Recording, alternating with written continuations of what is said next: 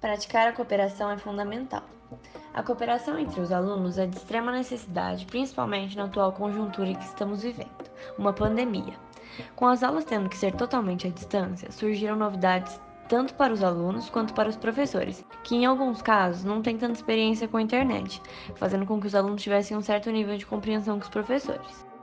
Além disso, com a quantidade um tanto excessiva de atividades para os alunos, nem sempre eles conseguem se lembrar ou se organizar para executá-las.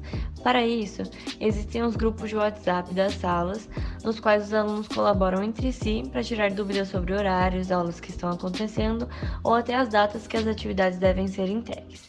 Isso também ajuda os professores, fazendo com que os alunos não precisem entrar em contato com eles para se orientar.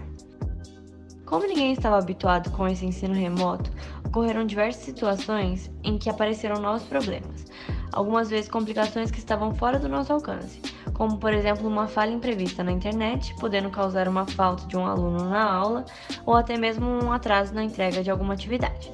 Mas a cooperação pode ser uma solução para esses problemas os professores passaram a gravar as aulas e disponibilizá-las depois. Foi criado um grupo no WhatsApp no qual os professores estão à disposição, cooperando com os alunos e são muito compreensivos com essas novas complicações. Contudo, a cooperação tanto dos alunos entre si, dos professores com os alunos e vice-versa, tem sido essencial para o bom rendimento no ensino em geral, e hoje fazem parte da rotina de quem está exercendo o ensino à distância por conta da pandemia.